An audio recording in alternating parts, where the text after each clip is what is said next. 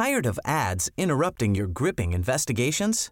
Good news. Ad-free listening is available on Amazon Music for all the music plus top podcasts included with your Prime membership. Ads shouldn't be the scariest thing about true crime. Start listening by downloading the Amazon Music app for free or go to amazon.com slash true crime ad free. That's amazon.com slash true crime ad free to catch up on the latest episodes without the ads.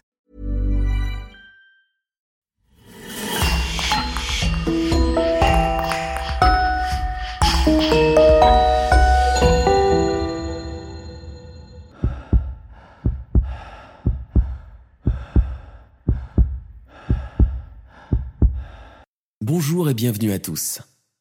L'affaire que nous allons vous raconter aujourd'hui est assez particulière, car elle nous plonge dans les mystères du monde de la gémellité et de tout le folklore qui l'accompagne. Un phénomène qui, depuis la nuit des temps et de la découverte de la médecine moderne, a suscité interrogation, fascination et parfois même méfiance et crainte. Chez certains peuples d'Afrique, d'Asie et du Moyen-Orient, on attribue aux femmes qui donnent naissance à des jumeaux ou à des jumelles des pouvoirs de guérisseuses, ou de divinatrices.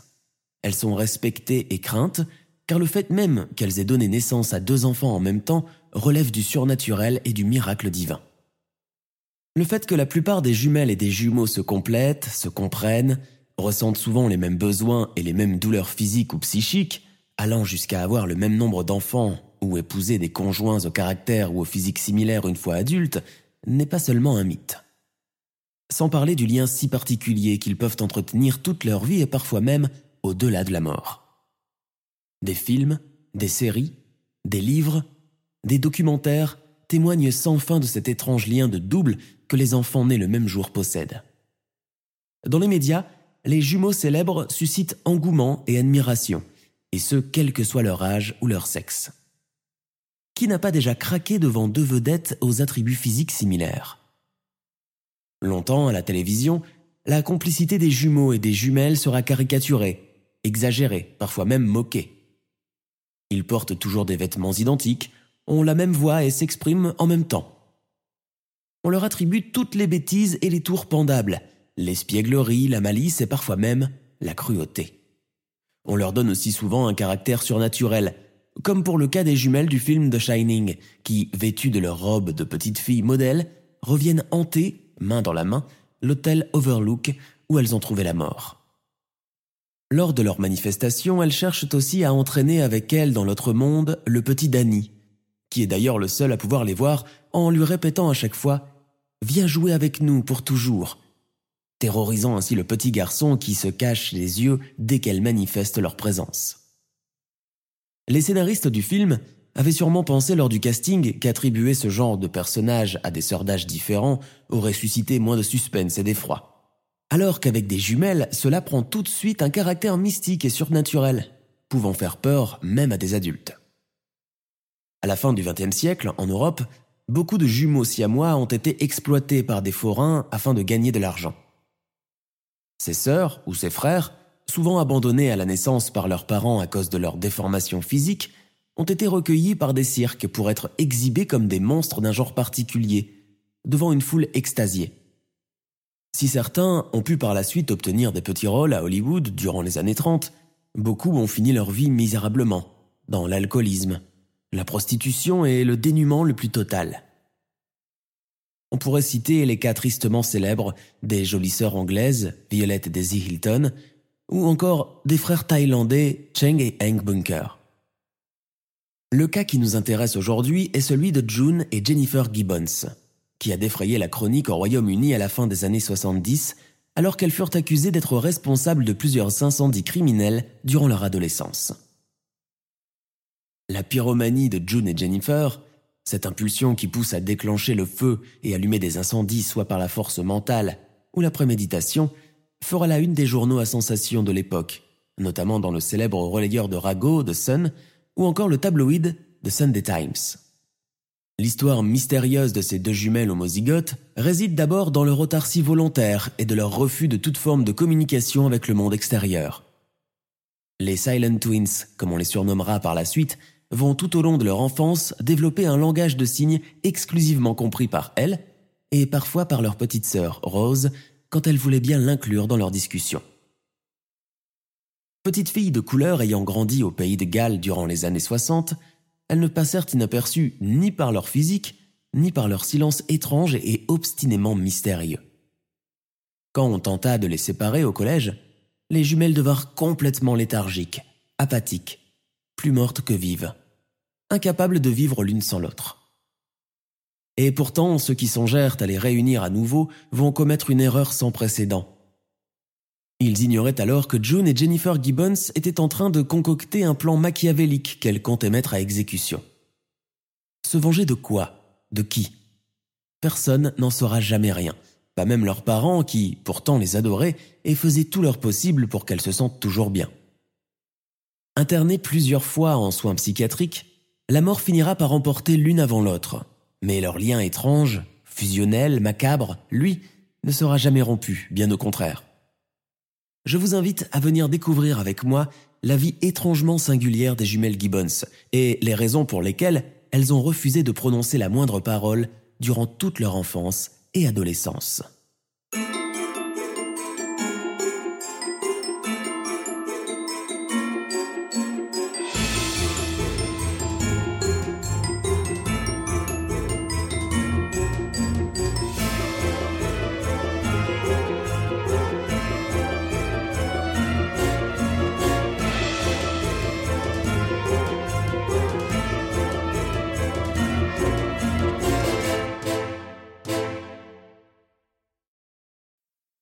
Sommes dans les Caraïbes, plus précisément dans la Barbade, l'une des îles antillaises rattachées à la couronne britannique. Tout commence à la fin des années 50 lorsqu'Aubrey Gibbons, jeune soldat antillais, technicien au sein de l'unité volante de la Royal Air Force, tomba amoureux de la jeune Gloria, une charmante jeune femme. Un vrai coup de foudre comme il en arrive qu'au cinéma. Il se fiance et se marie rapidement avec la bénédiction de la famille de la jeune femme qui accepta à bras ouverts ce bon parti aux manières distinguées et qui occupe de surcroît un travail respectable au sein de l'armée de l'air britannique.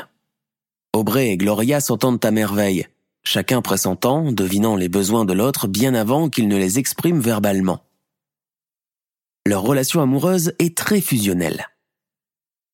L'idylle aurait pu continuer sous les tropiques, mais Audrey Gibbons a des engagements professionnels qu'il se doit d'honorer et doit rejoindre l'Angleterre où il est nouvellement muté. Gloria, refusant de rester à attendre son retour à la Barbade, veut absolument l'accompagner. Peu de temps avant leur départ pour le continent, un heureux événement se produit lorsque le couple Gibbons accueille le 11 avril 1963 ses deux nouveau-nés, deux petites jumelles qu'ils baptisent June et Jennifer. Le voyage est repoussé quelque temps afin de donner à la nouvelle maman l'énergie de s'adapter à sa nouvelle situation. Dès que Gloria fut en état de voyager, la famille rejoignit l'Angleterre où elle s'installa pendant quelque temps. Après quelques mois passés en Angleterre, les Gibbons, toujours suivant les mutations d'Aubrey, allèrent s'installer à Alford, un petit village du comté de Pembrokeshire dans le pays de Galles. Le soleil et la torpeur des Antilles est désormais loin, mais le couple Gibbons semble s'adapter facilement à son nouveau milieu. L'endroit est paisible, la campagne verte et brumeuse. Alford ne comporte que quelques cottages qui constituent le voisinage immédiat. Un endroit tranquille et sain pour élever des enfants et commencer une nouvelle vie. Aubrey Gibbons est la plupart du temps absent à cause de ses déplacements, et Gloria se retrouve souvent seule avec ses deux bébés qui lui apportent tant de joie mais aussi énormément de responsabilités. Au niveau du couple, tout se passe à merveille. Aubrey est encore très amoureux de sa femme comme au premier jour, et s'il accepte des missions difficiles qui le tiennent éloigné de son foyer pendant longtemps, c'est pour que ni Gloria ni leur fille ne manquent de quelque chose. Ce bonheur familial en terre étrangère a peut-être un prix. Il faut savoir qu'à cette époque, la tolérance vis-à-vis des personnes issues de pays et d'ethnies différents n'est pas encore d'actualité, bien au contraire. Elle suscite même beaucoup de méfiance et de mépris. Holford n'échappe pas à la règle. Dans le pays de Galles du début des années 60, la présence dans le voisinage d'un couple de couleurs avec deux bébés fait tout de suite sensation dans le sens négatif du terme. La famille Gibbon s'est perçue avec méfiance par le voisinage blanc et plein de préjugés sur les personnes originaires des colonies et ayant la peau foncée. Ils ont de la peine à croire qu'un homme de couleur puisse avoir une profession qui revient d'habitude à des Britanniques de souche. Et comment il parvient à faire vivre sa famille dans une charmante petite maison, alors que ses semblables doivent d'habitude s'agglutiner dans les habitations insalubres des cités ouvrières de Cardiff, de Manchester ou de Liverpool? Ce racisme, bien qu'il ne soit pas ouvertement manifesté et démontré, Aubrey, Gloria et leur fille le vivent chaque jour dès qu'ils mettent les pieds dehors, que ce soit pour aller au travail, à l'école ou faire les courses. Les regards que leur jettent les voisins sont circonspects, méfiants et méprisants, et rares sont les gens qui les saluent ou leur disent bonjour. Gloria Gibbons souffrira beaucoup de cette discrimination raciale qui n'avait pas lieu d'être. Mais les mentalités ont la vie dure, et Aubrey lui conseilla, faute de mieux, d'ignorer les autres habitants de leur village afin d'éviter les problèmes. Quelques années après la naissance de June et Jennifer, une troisième petite fille, prénommée Rose, vient compléter la famille et sceller le bonheur du couple Gibbons. Entre-temps, les jumelles ont quelque peu grandi, et avec elles commencèrent les premières manifestations de leur particularité langagière. Gloria Gibbons découvre qu'il est tout bonnement impossible d'obtenir la moindre parole de ses jumelles. Elle pense pendant un temps que cela est dû à leur jeune âge ou par simple caprice, car leur nouvelle petite sœur vient à peine de naître, et qu'elles cherchent ainsi sûrement à attirer l'attention en s'isolant dans le mutisme. Car allez voir de plus près, June et Jennifer sont deux petites filles tout à fait normales et très mignonnes. Sur les photos de famille, vêtues de leur uniforme d'école vert, elles semblent tout le temps échanger un petit clin d'œil espiègle et plein de malice. Rien de bien curieux. Et toutes les personnes qui ont un jumeau ou une jumelle vous diront que cette complicité silencieuse, télépathique, existe vraiment surtout pendant l'enfance. Sauf que le cas des petites Gibbons sera dramatiquement différent d'une simple relation fusionnelle. À la maison, les choses vont de pair. June et Jennifer refusent catégoriquement d'ouvrir la bouche. Parfois, elles émettent quelques petits sons intelligibles que seuls leur mère et leur père, quand il est présent, comprennent avec beaucoup de peine. Entre elles, elles instaurent une sorte de langage de signes d'un genre bien particulier, fait de mouvements de main, de nomatopées, et de clins d'œil indéchiffrables. Si à la maison Gloria les laisse dans leur petit monde, à l'école les choses tendront à se compliquer de plus en plus pour les jumelles. John et Jennifer adoptent le même comportement qu'à la maison, mais avec plus de méfiance. Elles refusent catégoriquement d'adresser la parole à leurs maîtresses qui ne comprennent pas cette situation, mettant d'abord cela sur le compte d'une timidité maladive, avant qu'elles ne remarquent que les deux petites filles se parlaient bien dans l'oreille l'une de l'autre et semblent narguer tout le monde autour. Certaines maîtresses iront jusqu'à croire, à tort, que les petites filles maîtrisaient mal la langue anglaise, et pour ce fait, avaient tout simplement honte de s'exprimer, par crainte de représailles, par peur de se tromper aussi, et de déclencher l'hilarité de leurs camarades de classe. Avec les autres enfants, justement, les relations sont très tendues, et cela durera toute leur scolarité. Entourés d'enfants britanniques à dominance blonde et rousse, John et Jennifer font tout de suite l'unanimité. Les enfants se moquent méchamment de leurs cheveux frisés, de leur teint foncé, de leurs traits négroïdes. On n'hésitera pas à les humilier en leur plongeant la tête dans la cuvette des toilettes ou en leur jetant des stylos sur la tête et en leur collant du chewing-gum dans leurs tresses. Les jumelles n'émettent aucune résistance et aucune riposte et se laissent faire dans un silence complet se blottissant l'une contre l'autre dans une pose d'autodéfense symbolique. À la fin des cours, elles font profil bas et essayent de quitter les lieux le plus discrètement possible, passant l'une après l'autre en synchrone, tête baissée et les yeux par terre. De ces sévices, elles n'en parlent jamais à leurs parents, craignant les remontrances de leur maîtresse ou la vengeance de leurs petits camarades de classe. Mais une fois entre les murs de leur chambre, elles laissent libre cours à leur rage et s'acharnent sur leurs jouets. Pas une seule poupée n'est épargnée. Un vrai carnage. Elles enlèvent les yeux de ces dernières, les déshabillent, leur arrachent leurs vêtements, les déchiquettent, leur coupent leurs cheveux et les démembrent. Ainsi estropiées, elles leur font alors jouer des rôles dans de drôles de petites pièces de théâtre macabres dont elles créent elles-mêmes la trame et les dialogues en langage codé. Dans les rues, accompagnées ou pas de leur maman, June et Jennifer adoptent un comportement robotique, presque anormal. Dès que quelqu'un tente de leur adresser la parole, elles se raidissent et baissent la tête et s'enfuient en courant. Et vu le registre de l'époque, où les remèdes pour maladies infantiles et psychologiques sont encore à leur prémisse, John et Jennifer ne récoltent au passage qu'incompréhension, crainte et mépris. ajouté au fait qu'elles soient les seuls enfants noirs de l'établissement, contribuera aussi à les isoler encore plus du corps enseignant et des autres enfants. Afin d'éviter le pire, et pour ne plus les avoir longtemps dans les parages, leur école leur donnera même une permission spéciale, afin de quitter les cours plus tôt que les autres. Cela évitera d'éventuels accrochages typiques des sorties de classe. Plus les années passent et plus les jumelles sont de plus en plus renfermées sur elles-mêmes. Le langage qu'elles développent d'un commun accord est une forme de cryptophasie, un jargon secret et codé uniquement compris par elles. Parfois, quand elles le veulent bien, elles incluent leur petite sœur Rose dans leurs discussions. Les ennuis commencent quand June et Jennifer entrent de plein pied dans l'adolescence. Nous sommes à la fin des années 70, en pleine libération sexuelle et période hippie. Partout, les jeunes se rebellent contre le régime thatcherien du moment, la musique punk bat son plein, les concerts en plein air et la consommation de drogue dure est à son apogée. Dans leur petit village de l'ouest du pays de Galles, June et Jennifer sont quelque peu épargnées de cette effervescence qui secoue la jeunesse britannique, même si elles rêvent d'avoir des petits copains et sortir en boîte. Tandis que les autres vivent la libération des mœurs et la révolution, les jumelles sont en proie à des problèmes d'ordre plus pratique. En 1977, alors qu'elles ont 14 ans, leur problème de langage ne se résout pas, bien au contraire. Contactées par l'établissement scolaire de leur fille, Gloria et Aubrey Gibbons n'ont d'autre choix que de les présenter à des spécialistes de la psychiatrie reliés à la puberté, des orthophonistes et même des médiums, qui tentent tant bien que mal de parvenir à trouver une solution à leurs problèmes. Le verdict est sans appel on conclut qu'une séparation des jumelles, même temporaire, pourrait être bénéfique pour elles et leur entourage. Et c'est contre leur gré qu'elles sont envoyées dans deux boarding schools différentes, sorte d'internat pour jeunes filles, d'usage très courant en Grande-Bretagne. Dans ce milieu strict aux horaires fixes et à la discipline de fer, June et Jennifer se sentent plongées en plein cauchemar. D'autant plus qu'elles sont séparées l'une de l'autre pour la première fois de leur vie l'internat sera vécu comme un véritable enfer, aussi bien par l'une que par l'autre.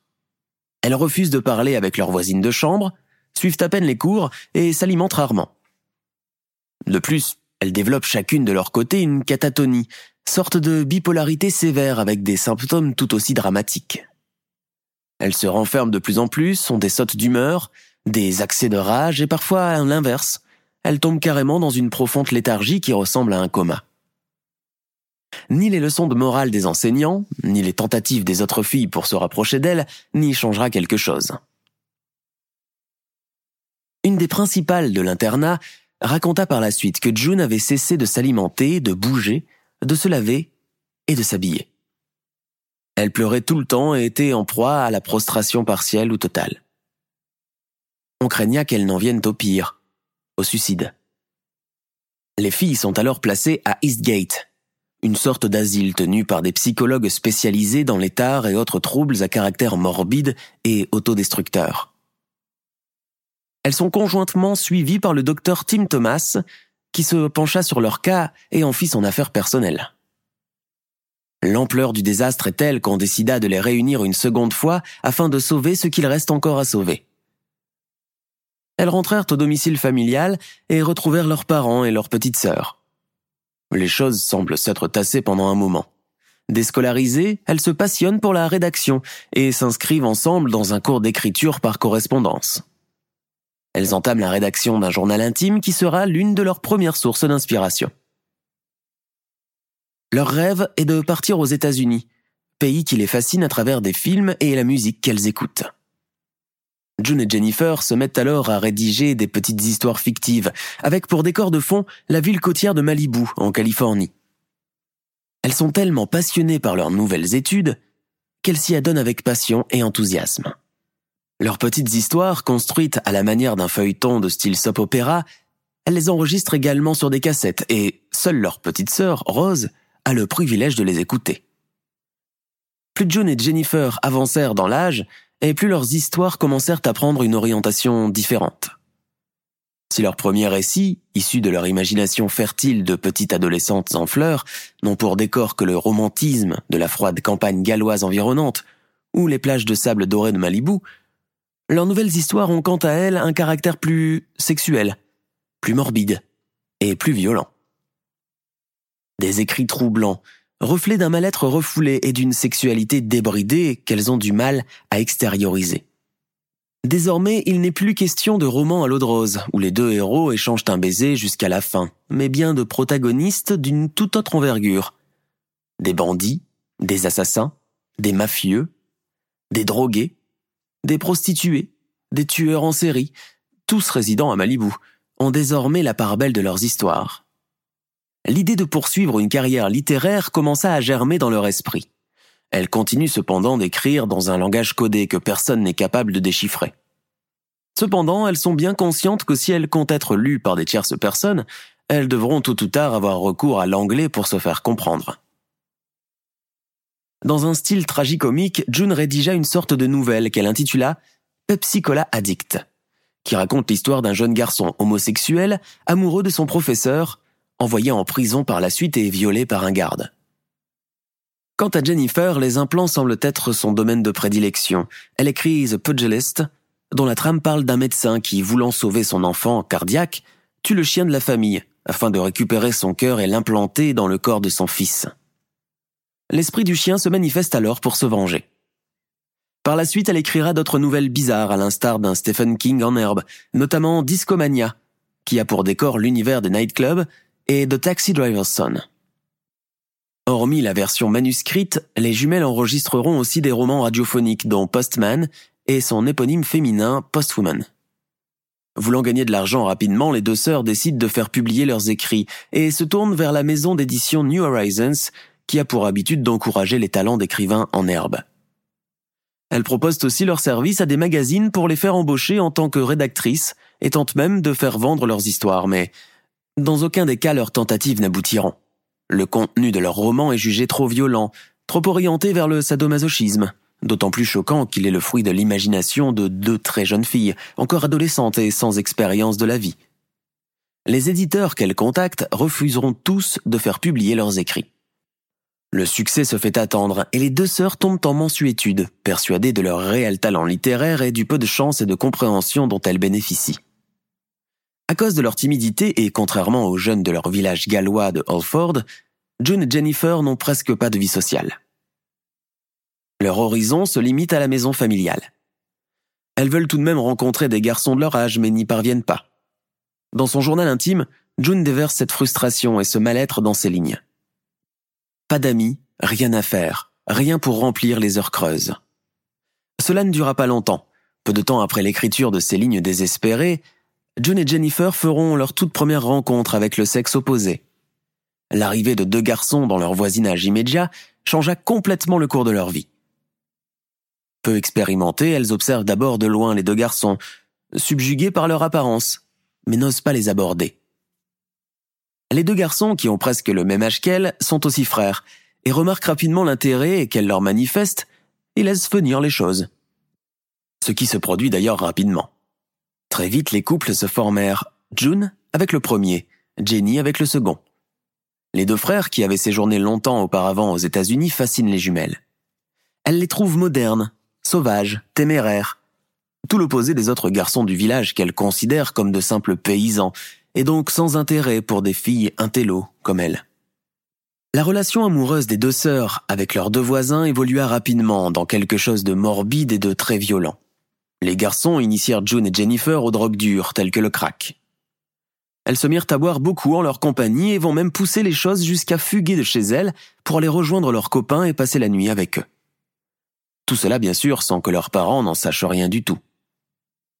Comme on peut s'attendre dans ce genre de relations amoureuses toxiques, des rivalités surgirent aussi dans la foulée.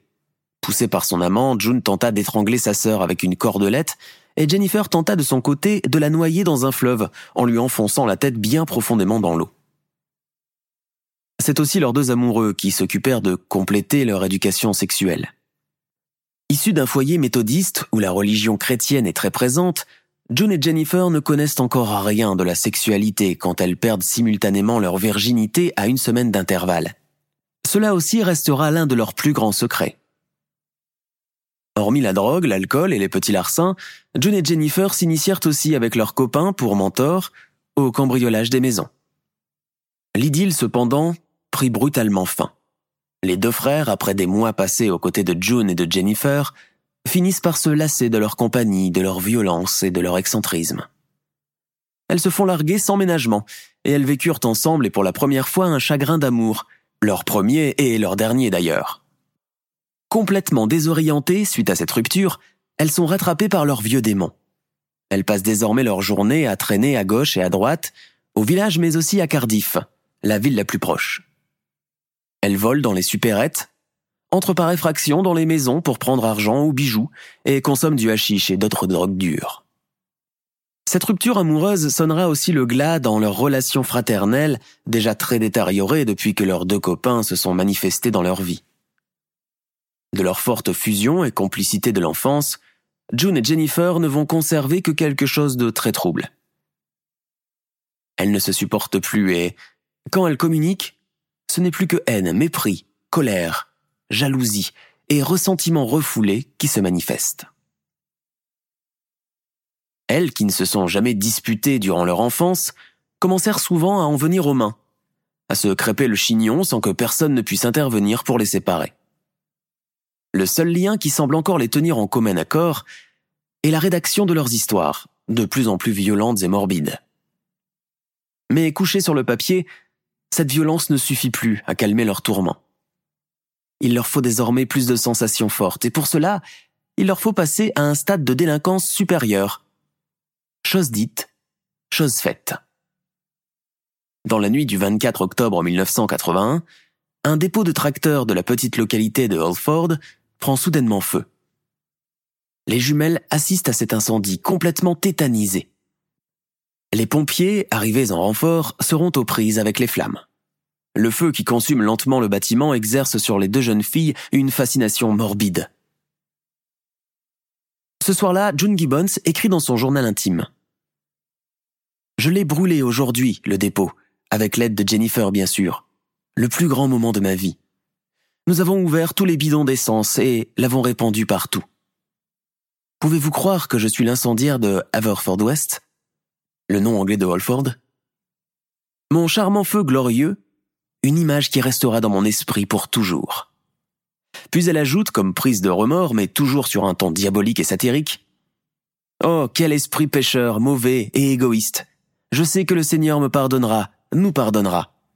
Ce fut une année longue, douloureuse et difficile. Est-ce que je ne mérite pas d'exprimer ma détresse? Tout tend à croire que c'est souvent June, plus hardie, qui est l'instigatrice, la meneuse lors de ces expéditions, et Jennifer la suiveuse, la complice. La police ne trouvant pas de coupable des faits, l'affaire sera classée et l'assurance se chargera de dédommager le propriétaire du dépôt. Mais la folie meurtrière et pyromane des jumelles ne fait que de commencer. Enhardies par cette première tentative, elles passèrent au niveau supérieur. Quelques mois après l'incendie du dépôt à tracteur, elles tentent de rentrer par effraction dans des maisons afin d'y mettre le feu avec leurs résidents dedans. En tout, quatre délits que June et Jennifer commettront sans état d'âme et sans l'ombre d'un remords.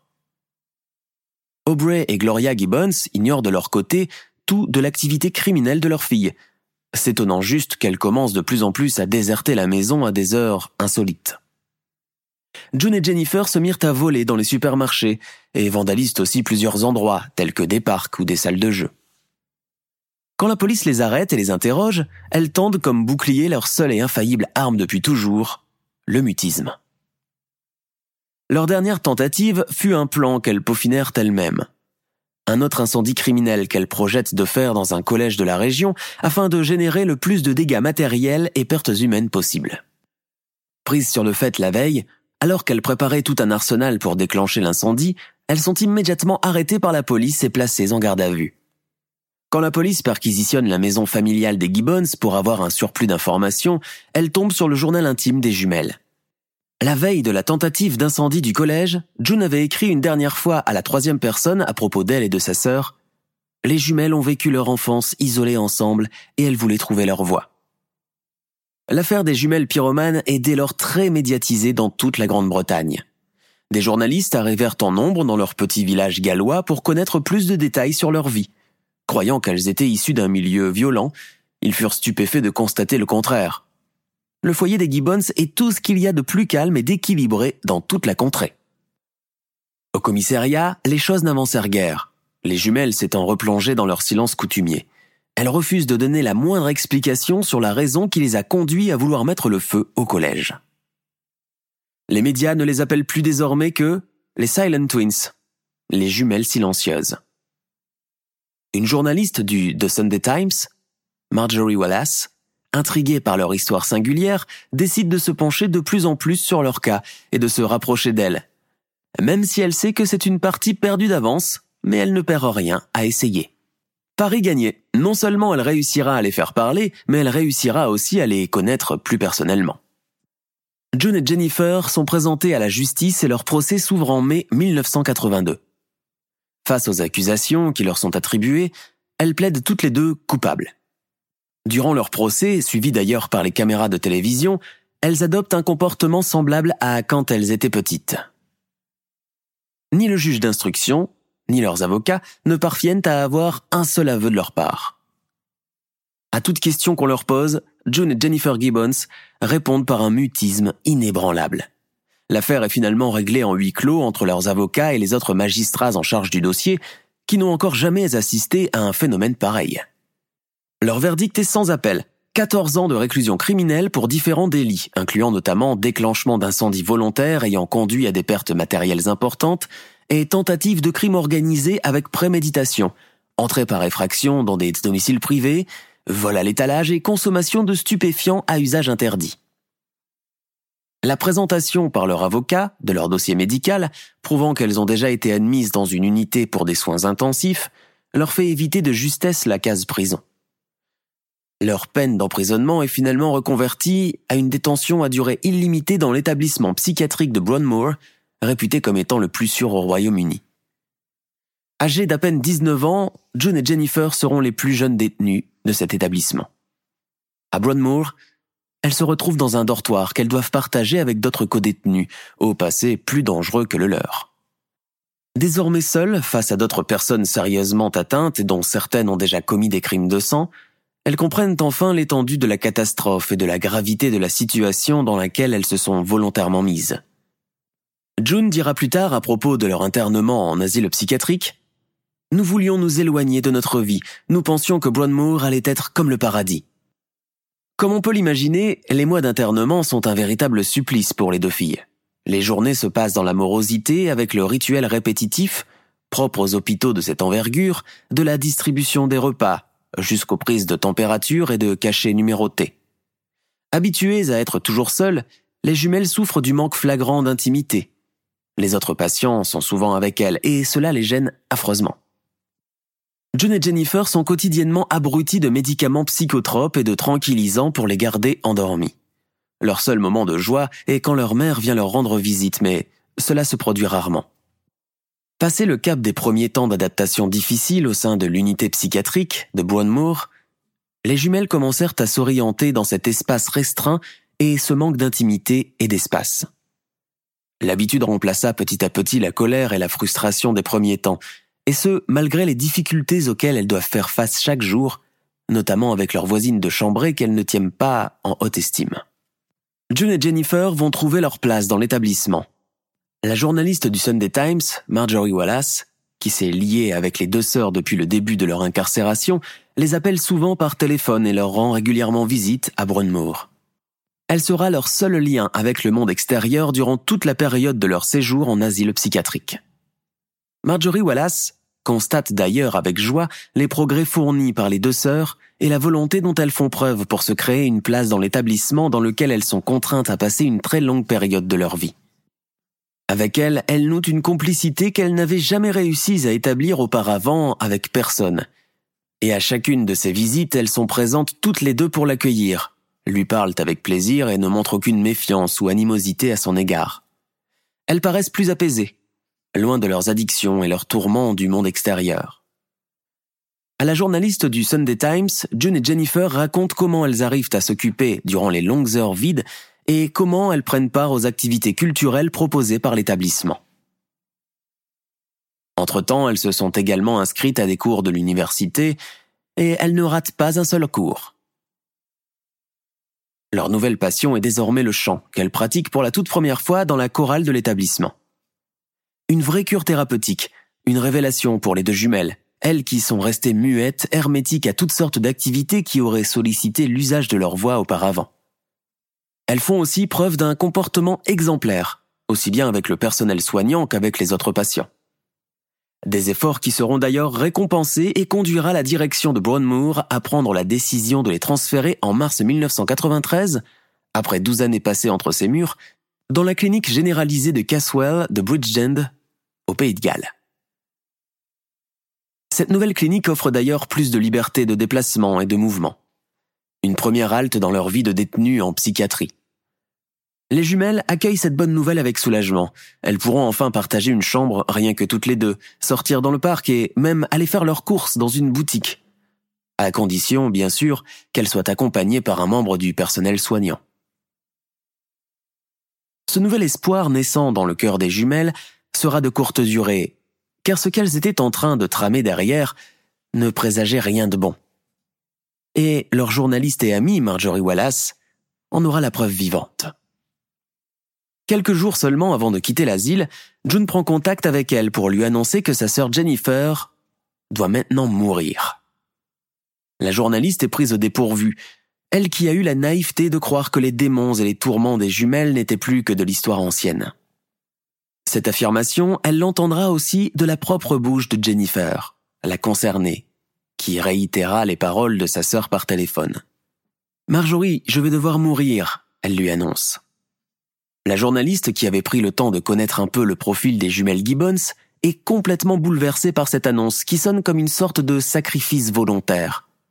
Il s'avérera plus tard, comme elle le découvrira elle-même d'ailleurs, que June et Jennifer avaient en effet établi une sorte de pacte juste avant de quitter Brownmoor pour aller dans leur nouvelle clinique. Elles se sont mises d'accord pour que, si l'une en l'occurrence June parvient à s'en tirer, Jennifer devra se retirer et lui donner sa vie pour qu'elle puisse continuer à aller de l'avant. Autrement, il serait impossible qu'elles s'en sortent indemnes toutes les deux. Ce nouveau coup de théâtre ne fera encore que rendre le cas des sœurs Gibbons plus mystérieux et morbide qu'il ne l'est déjà. Cette volonté de mourir venant de Jennifer a été apparemment décidée bien des mois à l'avance, comme l'attestera d'ailleurs le personnel soignant de Brownmoor, qui entendra plusieurs fois les sœurs se disputer violemment pour savoir qui devra mourir la première. Et ce fut Jennifer se porta volontaire. Jennifer meurt le jour même où elles quittèrent Brownmoor. Après un coma qui n'aura duré que quelques heures, elle s'éteint la nuit même, victime d'une inflammation cardiaque aiguë. Sa mort, bien que médicalement prouvée comme étant de cause pathologique, sera le symbole de l'ultime libération de Jennifer de son autre moitié, de sa sœur. Elles devaient souffler ensemble leurs trente bougies quelques jours plus tard. Après la mort de sa sœur, June entrera dans une phase dépressive, mais moins sévère que ce dont elle avait souffert auparavant. À Marjorie Wallace, qui revient encore la voir, elle avoue qu'elle s'est enfin libérée de sa sœur Jennifer, qui avait consenti à laisser sa vie pour elle. Marjorie Wallace, qui fut l'une des personnes étrangères les plus proches des deux sœurs lors de leur internement, décide de leur rendre un dernier hommage en leur consacrant des pages entières dans son tabloïd du Sunday Times le Royaume-Uni connaîtra enfin l'histoire des sœurs jumelles qui ne parlaient jamais. Plus tard, Wallace leur dédiera un livre intitulé Silent Twins, où elle relate leur histoire, mais aussi le lien qu'elle a su nouer avec elles durant leurs années passées à Brownmoor. Elle les décrit comme étant des jeunes filles intelligentes, rigolotes, qui n'avaient pas de difficulté à se confier. Après quelques années passées au sein de la clinique de Caswell, June put enfin retrouver la liberté. À sa sortie, elle est allée rejoindre ses parents et sa petite sœur, Rosie, avec lesquels elle vit désormais sans aucune surveillance médicale. Sa famille affirme d'ailleurs de son état de santé tout à fait normal.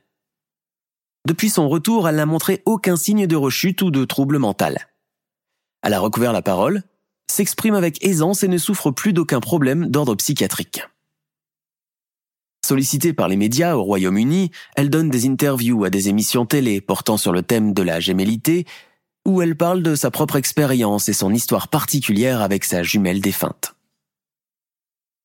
Dans la petite localité de Holford, où elle vit toujours, elle a noué pour la toute première fois un vrai lien social avec les autres habitants, qui connaissent tous son histoire, et qui d'ailleurs la soutiennent et lui font montre de leur solidarité et compréhension. Elle n'a plus rédigé de nouvelles ni d'histoires à contenu violent ou morbide, Sa sœur occupe toujours ses pensées. Elle assure d'ailleurs qu'elle continue de vivre à travers elle. John Gibbons dira à ce sujet Je suis né jumelle et je mourrai jumelle. Sa vie privée reste quand même inconnue des médias, mais des sources assurent qu'elle ne s'est jamais mariée ni eu d'enfant. John Gibbons est aujourd'hui âgé de 57 ans et réside toujours au Pays de Galles. Le cas de June et de Jennifer Gibbons reste à ce jour l'un des plus mystérieux et des plus troubles de l'histoire de la psychologie des jumeaux. Quand leur histoire a été exposée au grand jour, de nombreux spécialistes des maladies et troubles infantiles se sont penchés sur leur cas, qui a fait couler beaucoup d'encre au Royaume-Uni et aux États-Unis, pays rêvé des sœurs Gibbons. Depuis, les suppositions et les hypothèses à leur propos n'ont plus cessé, et leur mutisme volontaire reste comme un point d'interrogation. Sont-elles restées silencieuses d'un commun accord pour se protéger du monde extérieur Ou était-ce un jeu qui s'est progressivement transformé en trouble comportemental Ou encore les pressions subies durant leur enfance, notamment le racisme dont elles ont souffert à l'école primaire, a-t-il conduit à les isoler des autres? Ce qui est sûr, c'est que ce genre de complicité fusionnelle peut parfois conduire à des troubles de la personnalité. June et Jennifer Gibbons, arrivées à l'adolescence, avaient peut-être compris qu'être ensemble face au monde extérieur ne leur suffisait plus. Que ce monde de tous les dangers était le seul moyen de se libérer l'une de l'autre, alors qu'elles croyaient ne jamais pouvoir vivre l'une sans l'autre. Leur découverte brutale de la sexualité auprès de leurs amants a peut-être aussi contribué à leur détachement l'une de l'autre elles ont découvert que, hormis le fait qu'elles soient sœurs homozygotes, elles étaient aussi des femmes dans la fleur de l'âge. Ce qui amenait à une forme de rivalité qui prédominera le reste de leur vie adulte en hôpital psychiatrique, où elles chercheront plus à se lier avec les autres patients, aides-soignants, médecins, plutôt que de rester ensemble entre elles. L'un des épisodes les plus troublants reste celui où Jennifer décida d'un commun accord avec sa sœur de céder sa vie, pour la faire perdurer. À ce moment clé, elles étaient apparemment arrivées au summum de leur relation, comme si l'une prenait trop d'énergie à l'autre et l'empêchait de vivre. La chose la plus curieuse dans tout leur triste parcours est que June semble l'élément prédominant face à Jennifer, qui ne fait que s'exécuter depuis le début. Cela date peut-être de l'époque de leur premier délit, où June semble être toujours l'instigatrice, alors que sa sœur ne faisait que l'imiter et la suivre. Le mystère des jumeaux recèle encore beaucoup de secrets et il va nous falloir encore beaucoup de temps pour tous les déceler. Nous sommes à la fin de notre émission du jour. N'hésitez pas à écouter les autres émissions du podcast et à prendre 5 secondes pour nous laisser un 5 étoiles sur iTunes. C'est vraiment très important pour nous. Vous pouvez aussi vous abonner pour ne pas rater les prochains épisodes et nous suivre sur Facebook pour nous en proposer de nouveaux. Merci et à bientôt.